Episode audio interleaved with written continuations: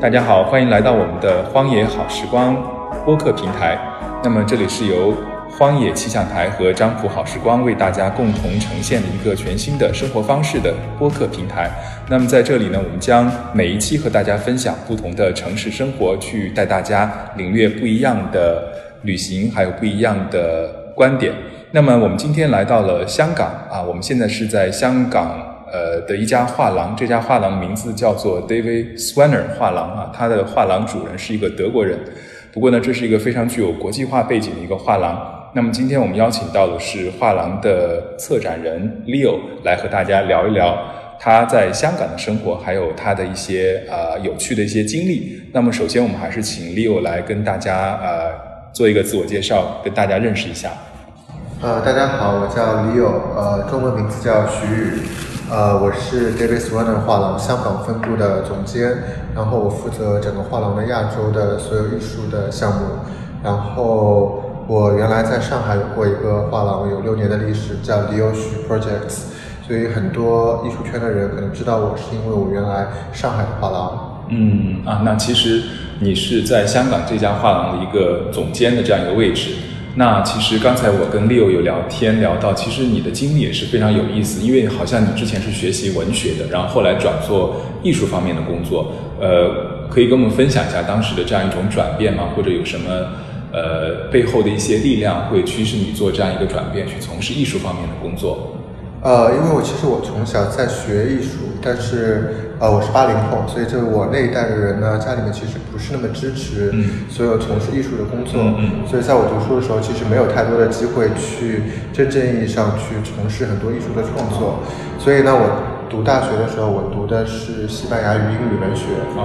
呃，出于就业的选择。但是大学的时候呢，我就开始做很多自己艺术的创作，呃，然后在很多艺术的空间做展览。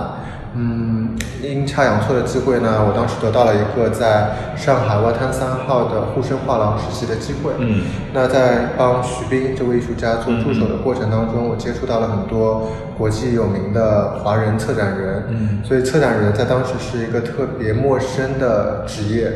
呃，当时我觉得非常有趣，就是艺术家以材料。媒介作为创作制作作品，策展人是拿艺术家现成的作品作为他们工作的素材，把展览当做他的一个作品，所以我觉得是一种更宏观的艺术的一种。生产方式，嗯，所以当时我毕业的时候就觉得可能是一个很有趣的一个时间点，去投身美术馆的工作，嗯尤其在那个时候，中国刚刚开始有真正意义上的以策展为主的这些当代的艺术馆，所以我毕业以后呢，就去了一个上海的美术馆，叫多伦当代艺术馆。啊，我知道那个地方，在多伦路那边，是吧？啊，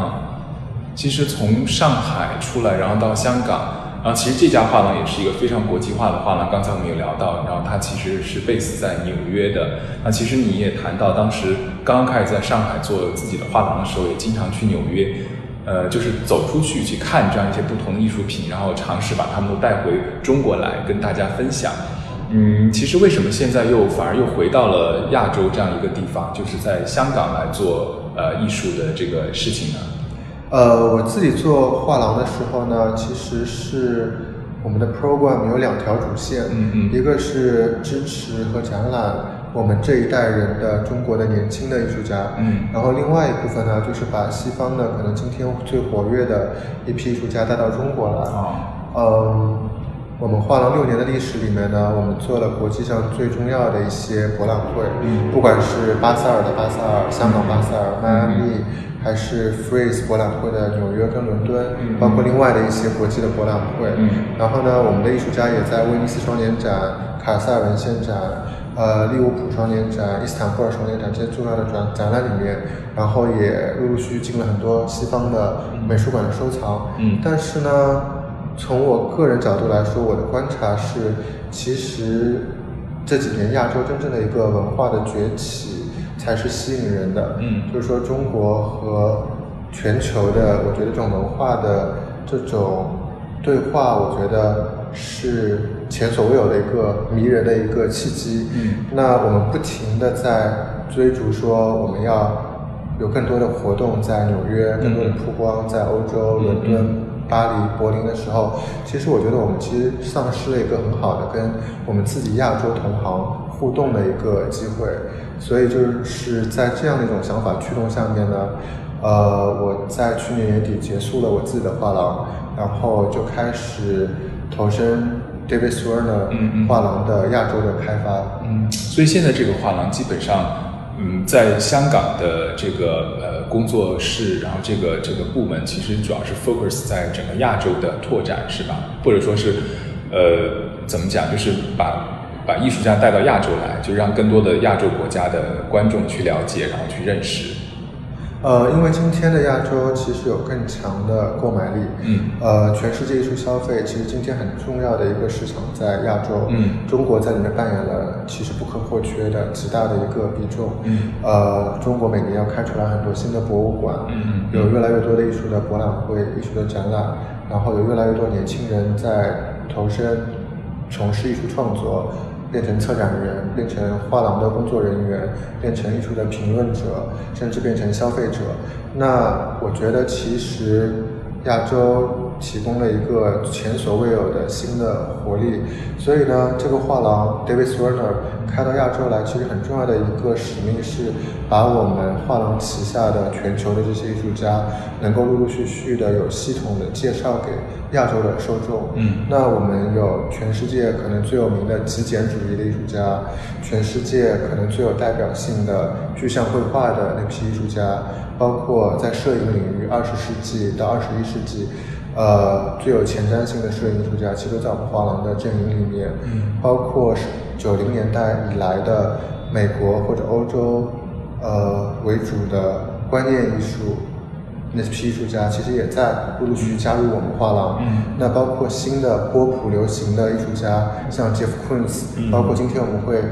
所有人都知道的草间弥生，也是我们代理的艺术家。所以它其实是一个非常呃繁复的，但是又具有活力的一个艺术家的一个群体。呃，很多艺术家在亚洲有知名度，但缺少足够的曝光。有一些艺术家在艺术史上很有名，呃，很多人在画册、在互联网、在谷歌上能看到他们，但是没有切身的机会能够真正的近距离的对话，就是更不用说你有机会可以跟艺术家在同一个空间里面有更近距离的交流。嗯，所以就说这个提供了我们画廊很大的一个呃上升的空间。嗯。现在画廊正在做的一个展览是，呃，很有名的一个摄影师，呃，Wolfgang Tiersman 的这样一个一个摄影展。那其实说到这个摄影展本身，嗯，因为其实他在亚洲的知名度也是，怎么讲，就是喜欢他的人非常喜欢。呃，在做这样一个展览的时候，因为他也是你们的一个签约的一个艺术家，呃，而且这次在香港的展览，因为我刚才看了，我觉得有一些也是。蛮特别的，因为是在香港拍摄的，然后有一些是他今年来专专程为了这个展览而拍摄的，而且还在现场还播放一个他录制的这个香港城市的这样一个市井的一个声音，放在放在这个展览现场，可不可以跟我们分享一下呃这个展览的呃一些初衷，或者说呃 Wolfgang 他本人呃对这个展览是有一些什么样的一些想法，或者他对香港这个城市本身。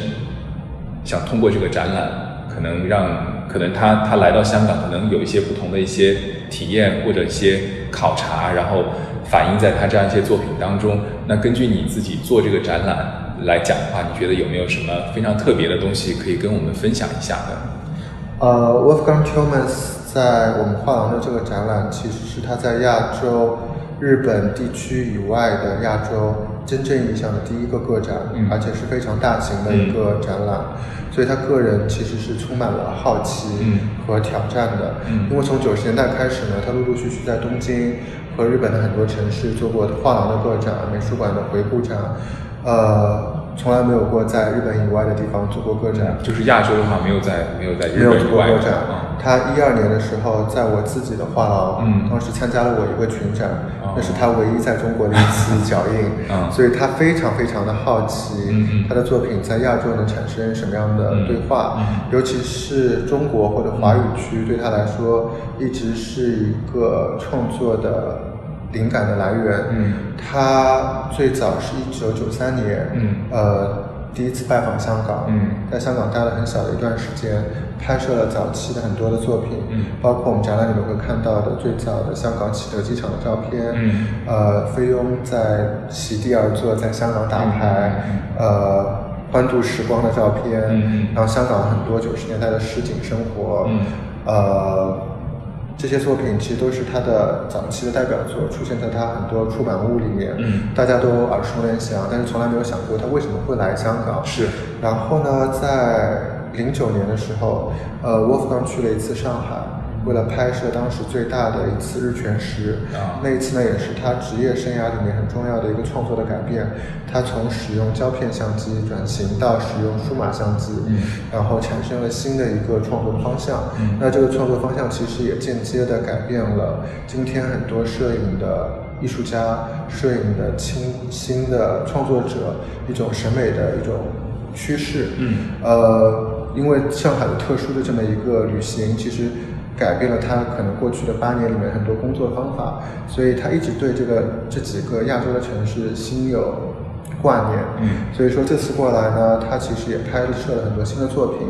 那这个展览本身其实也是很好的，其实重新回溯了、访问了他过去二十五周年的全世界旅行的这么一个过程。嗯，呃，不管是在讨论他跟他的。呃，密友，他跟他的朋友怎么去参与到青年的文化，怎么去探索这个世界，包括他作为一个今天可能最重要的一个呃摄影艺术家，或者今天大家耳熟能详的一个视觉艺术家，怎么去对今天的全球的政治文化气候进行批判，进行参与的这么一个过程。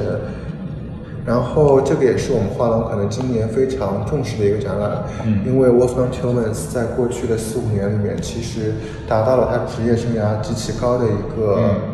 状况，对，呃，他去年在伦敦的 Tate Modern 做了他很大的回顾展，嗯，去年六月他在巴塞尔的 Bayer Foundation 做了他另外一场极其重要的回顾大展，那在全世界的著名的美术馆都有他作品的收藏，所以呢，全世界今天可能。不管是出版界、艺术领域，甚至是音乐领域、设计领域，都在关注这么一个摄影艺术家。嗯，所以当我们展览开幕的时候呢，其实我们蛮惊讶的是，有亚洲的各个地区的年轻艺术家、年轻的做出版的、做设计的很多观众都慕名来看这个展览。嗯，其实我觉得他的受众也是，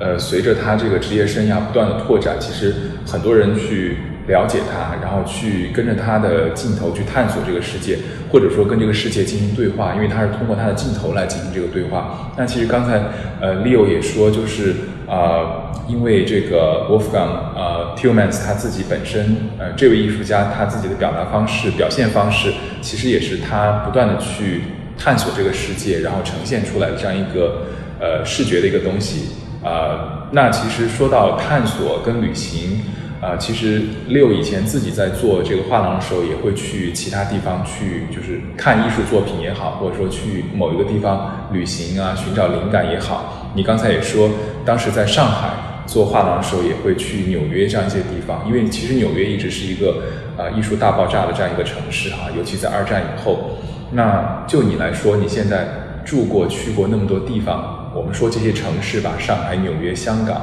他们各自有些什么不一样的地方？就在你看来，我们说上海，你本身是上海人，可能上海对于你来说是一个一个家的这样一种感觉。那纽约或者说你现在工作的香港，给你怎么样一种感觉？呃，上海是我的老家，嗯嗯，呃，我中间有过一段时间，有过两年。在北京工作啊，所以我对上海的家的概念特别的深。嗯嗯。嗯，上海亲切。嗯。上海生活很自如，特别的舒适便捷。呃，纽约没有上海便捷。啊。呃，这种便捷，我觉得在亚洲城市更容易达到。嗯嗯东京、香港都有类似程度的这种便利。嗯，可能饮食方面，或者说饮食、出行、便利店、嗯采购、消费、交通，嗯都有。其实全球各国居民想象不到的这种便捷。嗯呃，气候也相对而言舒适。嗯但是从文化角度来说，上海非常的乏味、嗯保守。嗯呃，大家都在一个自娱、自我求安乐的一个状态里面。嗯其实没有太多的，我觉得新的文化青年或者新一代的文化的工作者、创意人士聚拢在一起，有一个社群的感觉，真正去改造文化或者创意的这个产业或者这个地景、这个景观。所以上海，嗯，从我个人角度来说，一直充满了小打小闹的这种小情调、小趣味，有一些些文化的消费，但是我觉得这两年。尤其明显的是，它越来越趋向于一种自我自拍、自我娱乐式的、自我安慰式的、自我解闷式的这种文化的状况。其实我觉得这种状态在中国很多城市都存在，就是特别在社交媒体这样一个时代，可能每个人都都存都活在自己的这样一个营造的这样一个世界当中吧。对，但我觉得这个不应该是上海这样的一个城市该有的一个结局。就是我觉得这种无聊、这种乏味，其实间接的影响到了上海整个城市在文化创意领域的一个发展。所以我觉得也是为什么，包括我在内和我周围的很多朋友，在可能过去的一年里面，陆陆续续的会选择离开这个城市，很重要的一个原因。嗯呃，我觉得就是这个城市的感觉有一点点像大家所谓的青蛙掉在了一个逐渐煮沸的一锅汤里面的感觉。嗯呃，纽约不一样，纽约有活力，嗯呃，纽约有像个万花筒，有各种各样的东西。但是我不得不说，纽约是一个等级非常森严的一个地方。嗯作为一个游客是一件事情，嗯作为一个参与者是另外一件事情。嗯呃，我那如做果是做画廊呢，在纽约，我觉得你在纽约做画廊和你在纽约做很多别的领域工作产业有很多相似的地方。你在那边能不能有留下自己的脚印？嗯能不能有话语权？我觉得华人的文化有很特殊的一个聚拢的抱团的一个效应和自我安慰的一个效应。大家很容易被收入和某一些表面的浮光掠影满足。嗯。好比说，我今天在华尔街谋了一个一官半职，有一个好的一个差事，我可以在我的社交媒体，在我的家庭、同学的朋友圈里面展示这个东西，嗯。那似乎我已经完成了我的一个愿景。嗯。但是往往这个愿景可能是非常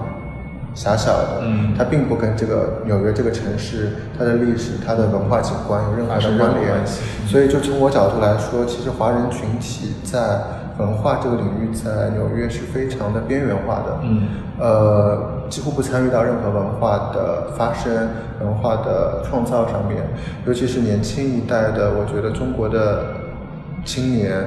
呃，更多的是被美国的文化给改造了，然后变成了很好的一个消费者。嗯但是真正变成创作者和参与者，我觉得有很大的距离。嗯一个是就是说这个文化的阶层，你很难通过一年两年，通过读一个研究生介入进去，嗯或者通过某一种方式的移民得到转变。嗯所以我觉得，就是大家在捕捉纽约、观看纽约的时候，更多的还是一种以今天的某一种趋同的生活方式在靠近它。嗯某一种餐饮的选择，拿着某一些 guide 嗯。去纽约吃某一些地方，拍完照片，捕捉了纽约，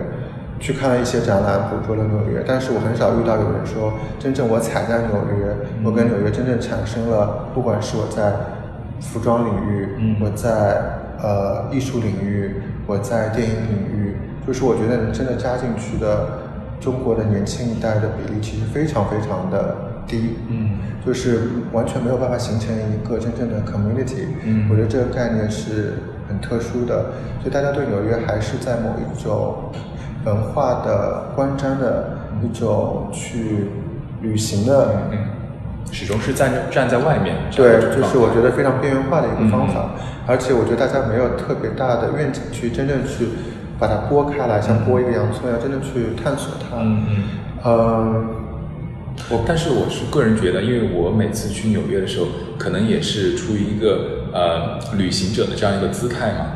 嗯，但我我蛮喜欢纽约，就是我觉得它也是画廊众多的这样一个城市，然后你会觉得它有一种呃力量，就是说，嗯，很多艺术家，可能全世界的艺术家都跑都跑到这个地方来，可能想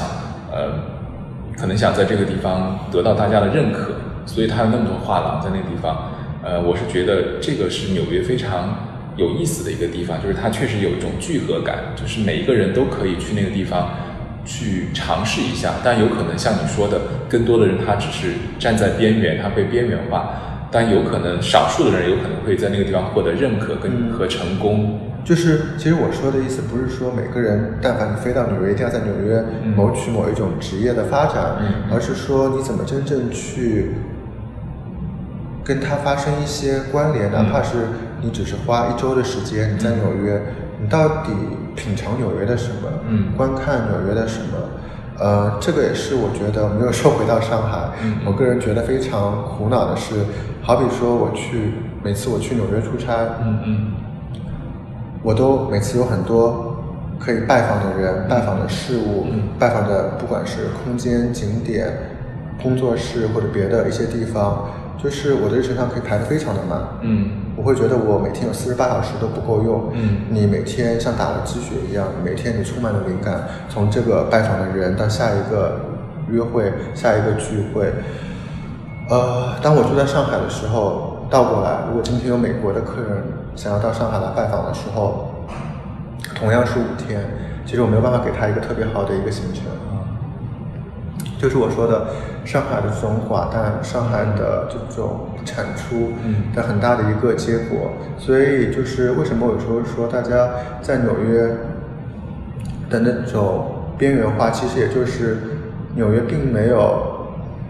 启发大家那么多。如果大家有这个意识，其实我觉得我相信这个意识很容易改变到上海的这种景观的产生。所以就是。呃，我觉得没有太大，或者说我觉得是社交媒体的这么一个就是世界呢，让大家其实都更关注的只是一张照片的接触，嗯，就是我有一张自拍的接触，我有一张别人到达这里拜访过，我也有一张类似的照片，就打卡这样。对对对，我觉得其实更多的是这样的，但是我觉得真正的一个城市的旅行，我觉得。最棒的是你跟这个城市有连接，嗯嗯呃，你跟这个城市的人文有连接，嗯，呃，各种各样的人文的东西，你能够结识新的朋友，嗯，然后不同的朋友，不仅仅是你在酒吧喝一杯遇到的朋友，在咖啡馆喝一杯遇到的朋友，而是说你真的知道有一种密切的拜访在里面，你能够把这个城市一点点拨开来，嗯，而不是只是去观看某一些。旅行导览手册上面的一些一些东西，嗯，然后，呃，我个人觉得其实每个城市都有极其不同的个性，就像我觉得纽约它是一个呃等级森严的，嗯，一个城市，它的活力其实来自于人，不是来自于它的景点，嗯，因为全世界我觉得最有竞争力的那些选手全在纽约，对。所以它是一个我觉得奥运会选手的集中营，所以就是说它有充满了一种权力角逐的一种状况，就是每次在纽约都会感受到这种血淋淋的这种竞争在那边。但是就好比说我去东京，我就会觉得东京是一个更特殊的一个怪兽，嗯，第一作为一个外来的人很难降服它，嗯，有语言差异、文化差异，尤其作为一个中国人，你有双重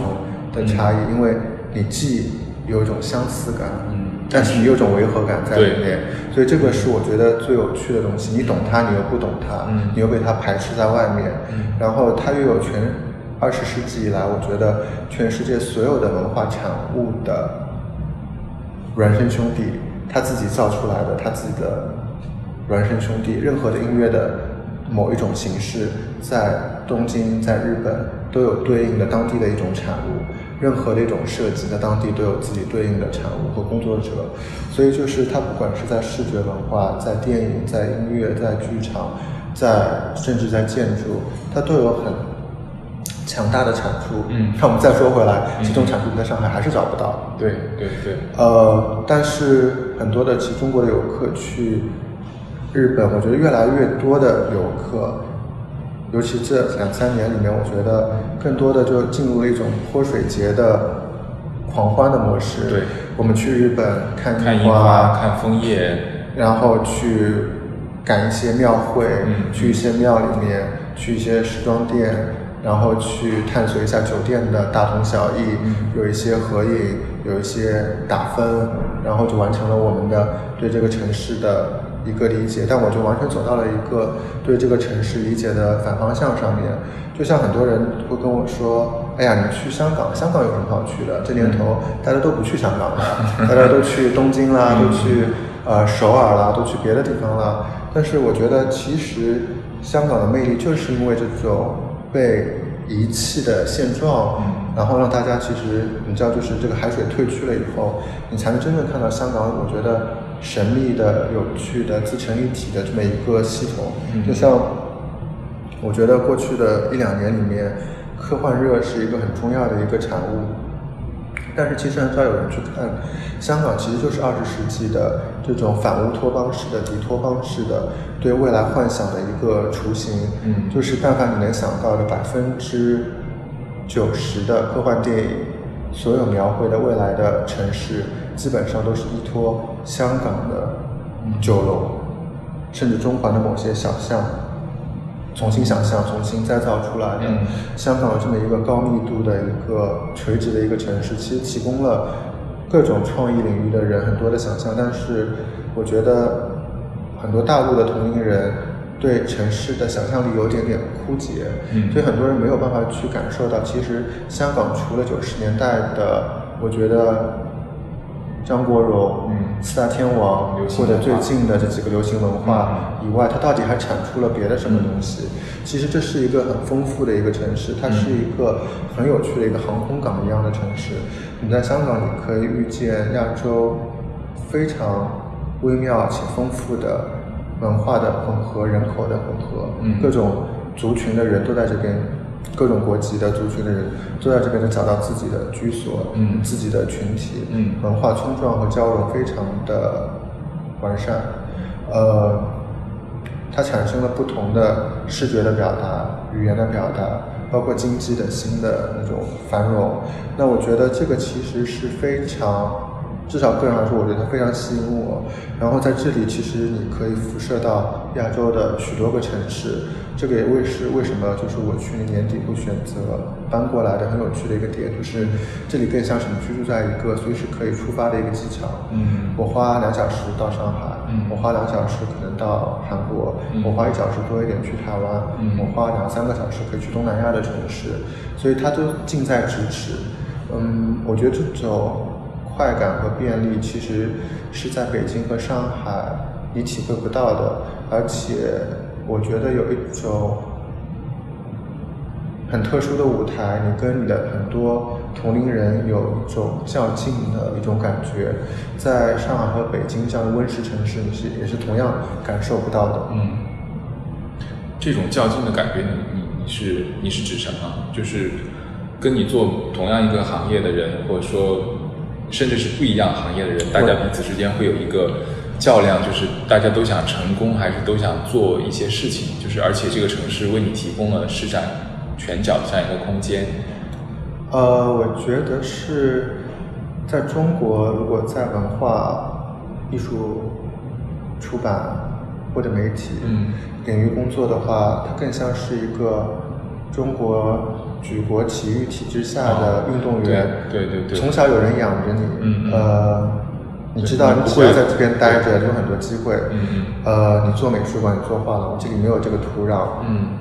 你进来工作两年，你就是总监，我相信在媒体领域也是一样的状况，嗯，你可以什么都不会，你是个巨婴，哭着闹着喊着，但是因为这个产业在这边，你就有很多机会，你可以搞砸掉很多东西，你可以盗版。你可以瞎胡闹，然后信手拈来，没有任何问题，没有任何的关系，所有人都会包容你，因为这个更大的产业在这边，然后没有人监督你，没有读者，没有你的受众会指出这里是抄袭的，这里是错误的，这个这里有很多的问题在这边，呃，没有太多的标准在这个系统里面，嗯。你有很多奖牌等着你去摘取，嗯嗯，可能到了三十出头，你已经走到了职业的很高的一个成就点上面，嗯，我觉得对人的世界观、价值观，我觉得会有很大的挑战。嗯，我觉得，呃，香港有趣的地方是这个城市多多少少失宠了，嗯，所以呢，你跟全世界竞争更平等一些。呃，全世界的选手，尤其是我觉得欧美的、英美的很多选手，都想要进入亚洲市场的时候呢，在这里都会有一些布局，都会有一些自己的选手在这边。那大家竞争是更面对面的。我觉得这种残酷的竞争，是你已经失去了自己的保护伞了。没有人会因为你是一个中国人，你有一个中国市场为后盾，然后给你很多的开拓的。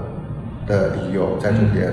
我觉得这个才是特别棒的一个真正的合理竞争的一个舞台。嗯，那其实来这三个月，呃，你觉得就实际在这住下来之后，香港给你的感觉跟你之前的想象有没有很大的差别，或者说又增添增加了一些新的一些呃体会？呃，我觉得这三个月是对我来说是非常。兴奋的也是非常苦恼的，就是说，首先我觉得香港这个城市，我从来就没有理解过它。就是我觉得我跟我很多同龄人一样，在九十年代的时候呢，是听着香港的流行音乐长大的，追求追逐过很多香港的这些明星，对，然后对香港有很多的幻想，俊男倩女，生活方式，西化的这种城市的外观，呃。拜金主义、享乐主义，诸如此类的，有很多想入非非的联想在那边。呃，到我工作以后呢，我觉得我对香港的认知可能产生了稍微近距离一点的变化。包括我开始到香港来出差，呃，我记得我第一次、第二次、第三次来香港的时候，很俗套的会在我的耳机里面放达明一派的歌，我觉得似乎有一种背景音乐帮助我在。认知这样的一个城市，但是当你某一天真的你被扔到了这个城市，你告诉自己你住在这边的时候，你突然发现语言差异是那么的严重。嗯。当你不住在这里的时候，你会觉得不就是粤语吗？从小我看着香港电视剧长大，我听着广就是香港的广东歌长大，没什么大不了的。嗯。有什么文化差异？不就像说说上海话是一样的吗？你真的来了，你发现国语、粤语、英文的差异是极其严重的。嗯，包括香港的社会的群体远远比我们想象中的复杂和丰富很多。嗯，呃，人跟人的交流，我觉得价值观的冲撞也是非常的严酷的。嗯，呃，我觉得怎么说，就像在大陆，你工作了多少年，你都是一个乖宝宝，在一个高中的。班级里面，总是周围有很多的人呵护着你。嗯，你在一个就是防护伞下面，但是你今天过来的时候，你才知道，就是说世界的有趣和丰富。但是我们活了那么多年，在大陆的这种系统下面，其实你会有一种措手不及。嗯，你的语言的各种语言的表达能力，你对这个世界的观察敏锐和你个人的知识的储备。然后包括在大陆养成的很多不循规蹈矩的工作方式，在这儿行不通了。对，我觉得都是非常的，就是我觉得这种文化冲突来的太有趣，太剧烈了。嗯，所以我就是觉得蛮庆幸的，就是说。在我三十多岁的时候，就是说我及时的有一个机会，让我发生了人生的一个转弯。嗯嗯，其实我觉得这个也是非常有趣的一个事儿，因为我经常旅行，然后我发现我根本回不去了，这个是我特别让我郁闷的一个事情。因为其实每次我回成都，其实从心里面来讲，我觉得是一个挺舒服的一个事儿，就是比如说就是衣食无忧，或者说什么事情都触手可及，你觉得特别有安全感。就像你说的，就是我们活在一个非常 comfort 这样一个一个环境里面。但是我基本上每次回家一个星期，我就会感觉到我很郁闷，我就觉得我必须要离开了。但是真正到我到了一个地方，然后你会发现，其实无论在纽约、在伦敦或在香港，在任何地方，你觉得你你其实有时候 function 是有问题的，因为就是语言方面的。文化上面的，就是，但是我又回不去，就不能够完完全全的回去。但是呢，我又不可能在一个旅行的城市变得非常的如鱼得水，就是在文化上你不能如得水，因为你毕竟不是在这个环境下成长出来的这样一个个体。但是呢，我就觉得可能这个也是这个世界有趣的一个地方，然后它可以帮助你去看到不一样的一些东西，然后这些不一样的东西，那对我来说可能是写作上的一些帮助。那对某些人来说，可能是创作上的一些一些一些促进，所以我觉得，呃，就像你说的，我大概十二年前、十三年前，我第一次来香港的时候，我觉得对我的震撼也是蛮大的，因为我觉得，就像你说的，我可能觉得这种，就大家都是中国人，对吧？就这种文化差异可能没有那么大，但是真正当你在这个地方的时候，你发现大家的想法都不一样，然后做事的方式不一样。呃，那么语言上面也真的是太不同了，就包括他们讲的粤语，跟我在广州的朋友讲的粤语也是不一样的，所以这种差异真的是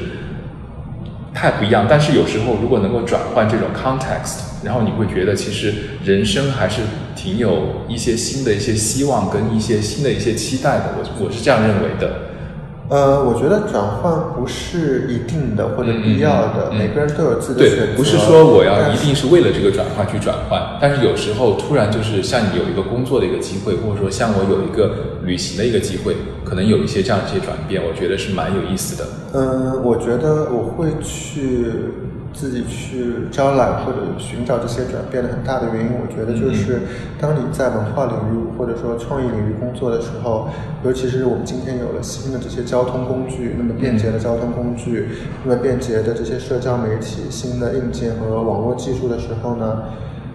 这个世界被打通了。嗯，你要想象，就是我们回到九零年的时候，我们刚读书的那个时候，这个世界并不是这样的。嗯，这个世界。当时你要看一个展览，你要去找一本月刊杂志，嗯，你要知道才能知道三个月以后在做什么，嗯，你要打电话跟别人预约，你要写信给别人，你要发传真和电报给别人，嗯，然后最先进的人你可可能才有个 BP 机，嗯，但是这个世界跟你是不同步的，嗯，你所有资讯是在电视上的，嗯，哪怕我们倒推十年也是这样的，就是你有数码相机，你可以在十分钟五分钟之后。发布一个现场的图片，但是没有任何一个年份跟今天可以相比的，就是整个世界是即时的，你跟全世界是同步在一起的。那我觉得，在这样的一个状况下面，有这样的文化的奢侈的这种处境的这些人，你再不抓住这个机会，你把全球当做一个扁平的世界去旅行，去跟你的同行，我觉得最有趣的、最优秀的同行发生关联。一起能够打一场酣畅淋漓的球赛的时候，我觉得是最大的一种可惜。嗯，就是这个时候你还躲在自己的城市的某一个角落里面，只是刷着屏，看着呃微信的朋友圈的九宫格，看着别人在吃什么，看着一些明星的八卦，我不能懂这个世界在干嘛。嗯，就是我觉得这是最大的一个对这个世界的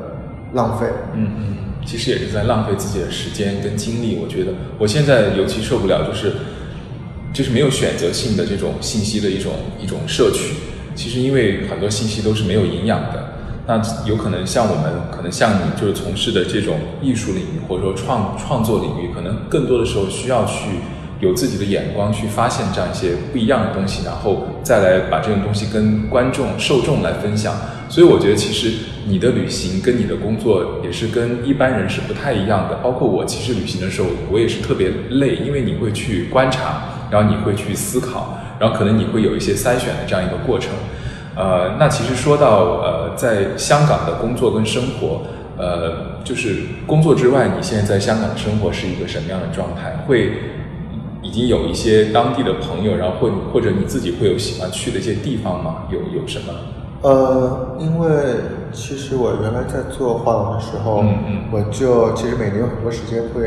途经香港或者来香港出差，嗯所以我在香港其实有很多的朋友，嗯嗯不管是工作相关的还是生活相关的，嗯呃，我对香港的街道或者城区其实是了解的，嗯虽然跟今天深入的住在这边可能印象上会有点不一样，呃，但是我觉得真正让我觉得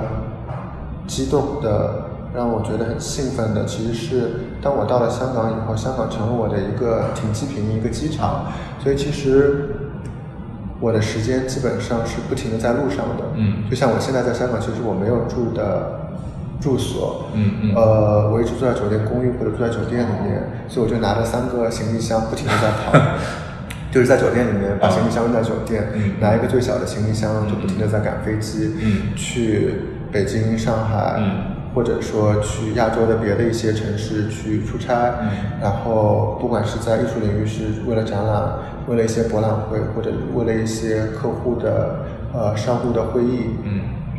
甚至我花了很多的时间，我觉得去拜访深圳。我觉得就是说香港有趣的一点也是，我前所未有的有机会重新去了解深圳这么一个城市。嗯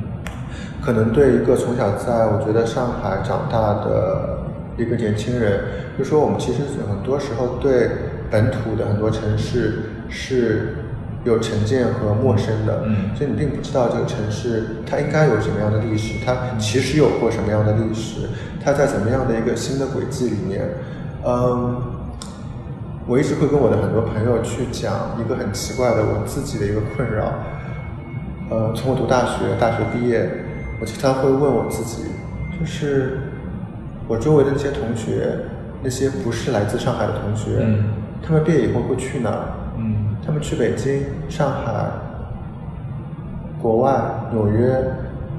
伦敦、巴黎，但是他们会回老家吗？嗯他们为什么要回老家？老家好在哪里呢？老家为什么会比我刚刚说的那些城市更有吸引力呢？我觉得从小我们可能就包括我在内的很多人，就有一种我觉得在文化上面的一种误导，就是我们会越来越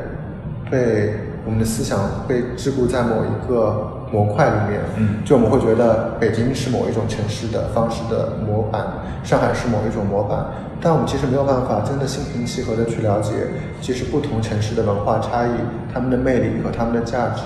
那其实这种思维的障碍和模式也阻挡了、阻拦了我们去更多的了解不同的人群、不同的群体、不同领域、不同地域的这些文化。所以我觉得，就是我蛮庆幸的是，我在不每次不同的搬迁。每次不同的工作更换的时候，我有机会重新换个角度去观看很多不同的城市。所以，就像我最近的这三个月里面，我觉得我在了解香港的过程当中，其实，在另外一个平行的世界里面，我觉得我越来越喜欢深圳。嗯我觉得我在丢掉很多之前对深圳的陈词滥调的这些想象，嗯然后越来越有机会去观察在那边的很多年轻的人，呃，做创意的、做设计的，甚至在做电子的新媒体领域的很多很多的年轻的人，去了解这个城市今天是怎么被营造起来的。他们跟不同的别的城市，跟香港、跟广州、跟北京、跟上海的这些互动是什么样的？为什么会有很多年轻人他不来上海呢？嗯他不去北京呢？他为什么去了深圳呢？嗯他离香港那么近，他为什么不搬到香港去呢？嗯就是我觉得我们有很多很，我觉得很牵强的思维逻辑，我觉得在这个时候，我觉得被打开了，可以越来越能够理解，就是说文化上的一个共通的这种特性。嗯，那你现在去深圳，你觉得深圳会是一是一个什么样的城市？对你来说，它是一个充满了无限创造性或者可能性的一个城市吗？它挨着香港那么近，因为我大概是也是十几年前去深圳，那那个时候我觉得深圳有一点，呃，文化沙漠的感觉，就是说，可能那个年代就是大家可能是有些人去做金融啊或者地产这样一些人去深圳，但是那个时候也是因为去香港然后路过深圳，但是那个十几年的深圳跟现在比起来肯定是不一样的。现在，呃，你觉得深圳，你再去看深圳的时候，你觉得它在中国的城市里面，它它是一个什么样一种状态？呃，我觉得深圳，从我的接触来说，我觉得我感受到一种前所未有的，呃，自由。很多年轻人在那边追求自己的梦想，嗯，不管自己的出处，嗯，呃，家境、学历，嗯。在那边，你能感受到自己肩膀上没有特别多的负担，嗯，你可以在那边造自己的梦，嗯，我觉得某种程度上跟北京有点像，但它没有那么的等级化，嗯，就是我觉得任何人在这边似乎有更多的平等机遇和尊严，嗯，呃，北京的等级过于森严，我觉得让人太多的敬畏，呃，上海我觉得太享乐主义，嗯，就是在上海。会被某一种生活方式、某一种教条给框死在那个地方，嗯，所以我觉得深圳，呃，有自由的气息，呃，对很多文化的、对生活的一种追求，嗯，包括它有很多新的经济的模式，包括很多新的产业在那边，我觉得这个是非常有趣的。嗯，就是你感觉到，就是那边在一张白纸上继续在写就更多的东西，就是至少从我过去对它类似的文化沙漠的这种成见里面，我觉得它不停的在走出来。嗯，呃。而且我觉得大家并没有说，因为我在香港的边界上面，所以我需要依赖香港，我需要就是说投奔香港。嗯，就是说，我觉得这个城市在形成自己的东西，我觉得这个是很可贵的。对。而且我觉得这几年我看到越来越多的，其实大家被误导、误解成为文化沙漠的城市呢，都在重新进入一个自我再造的一个阶段。就像我说香港一样，呃，我觉得香港。我从来不怀疑它是一个文化沙漠，呃，哪怕是九十年代在港乐盛行的年代，香港电视剧、香港电影的时候，我觉得它只是一个在加工、在包装的一个。一个中转站一样，对对，就是音乐上面你融合了当时英伦摇滚、英伦的流行文音乐，掺杂着香港本地的一些音乐的元素，在就是说把日本的一些音乐改头换面，产出了港乐，然后在人物的装扮造型一样，就是说你把英国的和把日本东西重新拿捏一下，产出了当时我们风靡一时的偶像的那些造型，嗯。但是就是说我我没有意识到，其实当时有那么真正意义上的原创的、革命性的这些文化的产出，呃，非常的少。嗯，但是我觉得这两年，我觉得让我非常惊讶的是，至少在视觉领域，香港成为了可能亚洲今天真正意义上的一个中心。我觉得不管北京和上海的同行承不承认，就是不管在美术馆领域。在画廊领域，就是在作为艺术的呈现的、展出的、艺术销售的这两个重要的平台，包括香港有今天亚洲最重要的艺术博览会，嗯，呃，包括我觉得在本地，我能越来越多感受到年轻的艺术的学生，他们对艺术的一种更平等的练习、呃学习和认知。呃，不像大陆的学生，永远还活在就是苏派的这种呃写实的艺术的训练，这种等级制度的这种从小家庭式的这种训练当中，就好比说我们在说中国学生学绘画考级、学钢琴考级，它是一种功利式的一种驱动。那我觉得在这边我遇到了更多的学生，我能感受到他们有一个相对而平和的而且全面的一种。对艺术的一种接触，我觉得这个是反而是我觉得今天上海、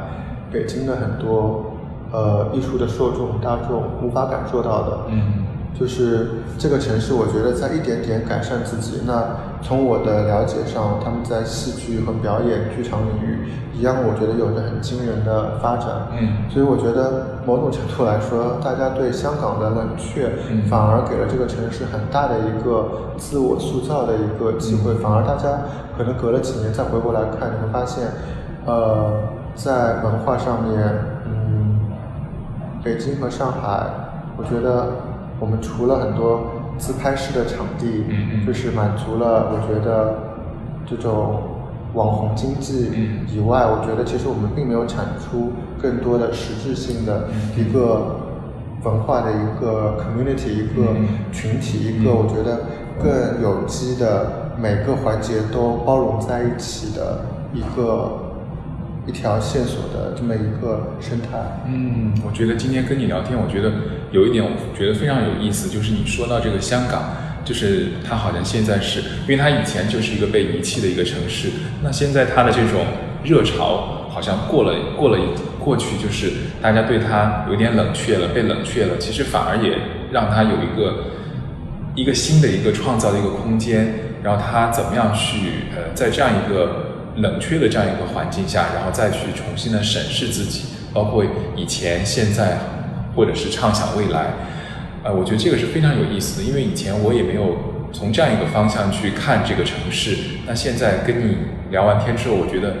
包括我昨天也去看了这个演唱会，然后我觉得就是像我们这一代人，就是当时九十年代听港乐，然后慢慢慢慢的这一批明星可能。光环已经散去了，然后这个城市的光环也好像已经散去了。然后很多时候我再来香港的时候，我也会思考，就是这个城市它应该朝哪个方向去前进，或者说它的文化创造领域会是怎么样一种状态？未来五年，未来十年。但是我觉得，呃，好像任何事情都是有高有低，我们的人生也是这样子的。就是昨天在演唱会上。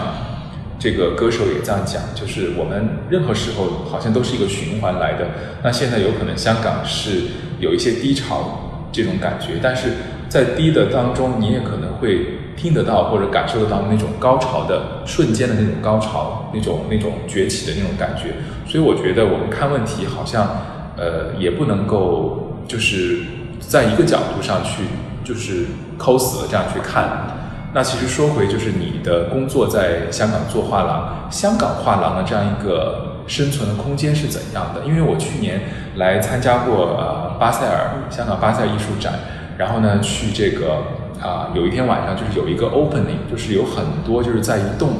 楼里面的这个画廊，他做了很多这个 opening 的活动，让我们当时去，然后你就觉得香港这个城市是非常奇特的，就是画廊全是在楼上，包括你的这个画廊也是在楼上。当然，这个跟香港的地理空间有关了，呃，但是呢，你也觉得在 opening 的现场，你觉得这个气氛特别好，然后你感觉这个艺术市场是特别博兴的一个艺术市场，但真实的香港艺术市场是怎样的？呃，香港的艺术市场非常的繁荣，嗯。因为香港就像我刚刚说的，我一直在强调的，就是它是一个亚洲的一个枢纽，嗯，所以你在这边可以很近距离接触到来自大陆的藏家，嗯，台湾的客人，嗯，香港本地的非常有实力的群体很大的客群，但是我们还能遇到，比方说印尼的、马来西亚的、新加坡的、日本的、韩国的客人，包括本身香港的这个群体，它不仅仅只有华人，嗯，它也有来自印度、马来。呃，印尼、呃，菲律宾，然后新加坡，可以亚洲各个城市、各个国家的人，其实都在这边有他自己的群体，所以说它是一个非常，我觉得有机的一个融合。所以香港也包容了很多亚洲不同的艺术的创作、不同的语言、不同的文化的偏好在这里。嗯，我觉得这个是这几年，我觉得就像港乐一点点。退潮，香港的华人主导的或者广东话、粤语主导的文化一点点退潮以后，我觉得大家才会意识到，其实亚洲的这种丰富的元素，在这边的一种集成。嗯，嗯，那画廊其实开到国际的画廊，开到香港很大的原因，也就是因为这种丰富性。嗯，然后包括它的经济上的很多的便利，税收上的这种政策的支持。嗯，那我觉得也促使了，就是说。从画廊、博览会这种商业的机制、商业的这种公司的介入，在这边带动了整个艺术的群体。你有越来越多作品可以看到，越来越多的人投身到文化的消费。你可以买一个小到一个草间弥生 cos 的一个小的衍生品，大到一个真的草间弥生的南瓜，一个 Jeff Koons 的一个作品。或者说更多别的杰出的当代艺术家的创作，你有越来越多的机会近距离看到他们，及时的看到他们，然后大家都能消费他们的时候，这种亲切感是无法替代、无法言说的。那我觉得远远超过了很多，我觉得家庭的、学校的言传身教，嗯，所以让人对艺术其实没有排斥感，嗯，所以我觉得也是因为这种商业上的，我觉得接受和繁荣，我觉得让大家有了信心，就是在艺术教育上面，甚至有了更大的呼声，嗯，需要在香港创造更多的艺术馆、美术馆这些非盈利的、偏重于艺术的传承、艺术教育的这些。呃，博物馆上面，所以我觉得也是促使就是整个艺术的领域在这边越来越丰满。另外呢，我觉得很不一样的一点是，香港毕竟是一个有着很严、很深厚的殖民后殖民历史的这么一个城市，所以呢，就是我觉得来自英美的这个社群，我们说的 expat 这么一个群体，他们其实带来了我觉得很不一样的一个。逻辑或者心态，就是他们有一个大家社群，我说的 community 的一个一个这种想法。我这个是其实从大陆来说，大家没有的。大陆的很多逻辑都是我们各顾各的，各家自扫门前雪，就是大家有更多的竞争，但是没有大家互相的支持扶持这种思维模式。我觉得这个不是。很东方的一种模式，嗯，所以说，我觉得在这边你看到更多的，呃，大家互相资助、互相提供机会、互相的这种扶持，更多的这种慈善的项目，一拍来帮助年轻的艺术家、年轻有志在策展领域有发展的这种学生，呃，我觉得哪怕在我过去六年里面，我经常到香港来出差的时候，每次我觉得接触到香港艺术的群体。我个人感受都是非常的能感受到这种友好，嗯，然后我觉得互相的这种支持，我觉得其实是蛮感动的一种东西。我觉得这种东西反而是在我觉得在北京和上海的工作里面，你往往是匮乏的。嗯，那其实说到我们现在这个画廊，除了现在在展的这个 Wolfgang Tillmans 这个展览，呃，今年还有一些什么呃？就是可以透露的一些计划或者展览。呃，我们今年就是在夏天的时候呢，会策划一个展览，会第一次带亚洲的，尤其是中国的艺术家到我们画廊的项目里面，嗯，跟我们画廊的国际艺术家在创作上有一个对话。嗯，然后呢，在下半年我们会展出，呃，我们画廊其实可能最近当红的一个哥伦比亚艺术家叫奥斯卡·莫瑞罗。嗯。他最近的一批作品，然后年底的时候呢，会展出可能今天在当代绘画领域，呃，影响最深重的这么一个艺术家，叫 Luke Twyman，s 一个比利时的一个画家。我觉得 Luke 在过去的二十年里面，呃，非常大的程度的改变了或者解放了很多中国的近两代，呃，中生代和年轻一代绘画艺术家对绘画的。这种执行力、观念和工作方法的这种模式，嗯，呃，我们也会就是今年在做一个项目，呃，去展出我们画廊可能最具有代表性的极简主义的艺术家的一些作品。你自己喜欢的极简主义艺术家有哪些？呃，首先极简主义不是亚洲的产物，嗯，所以说我对极简主义有一种。后天的敬畏，嗯嗯，嗯，在我进入这个画廊之前呢，我每次去纽约的时候都会去，比方说拜访现代美术馆 MoMA 收藏里面极简的那部分，那是很重要的一部分，包括在纽约 Agnes Martin 的作品，那个女艺术家的，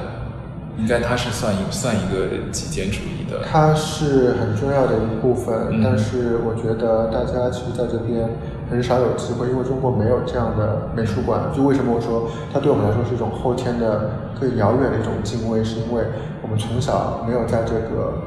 近距离的观看中长大。嗯，如果你今天是在纽约或者你在美国，